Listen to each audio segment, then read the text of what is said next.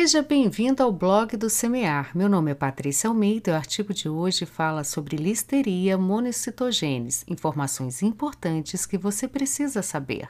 Foi publicado em 1 de fevereiro de 2022. A listeria monocitogenes é uma bactéria que se move por meio de flagelos. Portanto, a listeria monocitogenes pode multiplicar-se vagarosamente sob temperatura de refrigeração ao contrário da maioria de outros patógenos de origem alimentar. Vamos saber mais sobre a listeria? A Listeria monocitogenes é um cocobacilo curto gram-positivo, não esporulado, tolerante a ácido, sal e frio e facultativamente aeróbico. Listeria monocitogenes é um microorganismo patogênico conhecido pelos microbiologistas há muito tempo na área de microbiologia veterinária porém tornou-se um dos mais importantes patógenos vinculados por alimentos na década de 80, devido à eclosão de diversos surtos de listeriose humana. Ele é amplamente encontrado no solo e na água. Praticamente nenhuma fonte de alimento é segura contra uma possível contaminação por hélio monocitogenes. Os alimentos podem ficar contaminados em qualquer fase durante a produção ou processamento. Características gerais de crescimento e multiplicação da listeria. Listeria monocitogenes apresenta crescimento na faixa de 2,5 graus Celsius a 44 graus Celsius, embora existam relatos de crescimento a 0 graus Celsius. Este microorganismo suporta repetidos congelamentos e descongelamentos.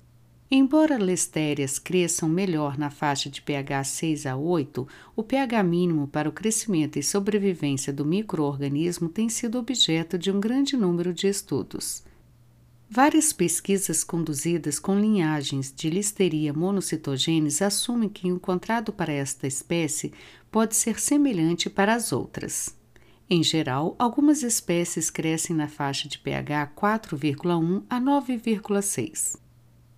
Ambientes com pH inferior a 4,5 e superior a 9,5 são considerados hostis para listeria monocitogenes. Com relação à concentração de NaCl, constatou-se sua sobrevivência em 10,5% e 13%, quando incubada a 37 graus Celsius por 15 dias e 10 dias, respectivamente.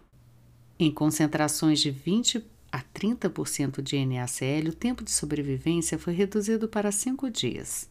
A listeria monocitogênese é considerado o segundo patógeno de origem alimentar, perdendo somente para o Staphylococcus, capazes de crescer em valores AW, atividade da água, inferiores a 0,93. A atividade de água ótima para crescimento é próxima a 0,97, Contudo, esta bactéria tem capacidade de se multiplicar em atividade de água considerada baixa para a multiplicação de patógenos, 0,92. Habitat as listérias estão amplamente distribuídas na natureza e podem ser encontradas em vegetação deteriorada, solos, fezes de animais, silagens, esgotos e água. Essa bactéria ubíqua já foi isolada a partir de vários ambientes, incluindo vegetação em decomposição, solo, ração animal, esgoto e água.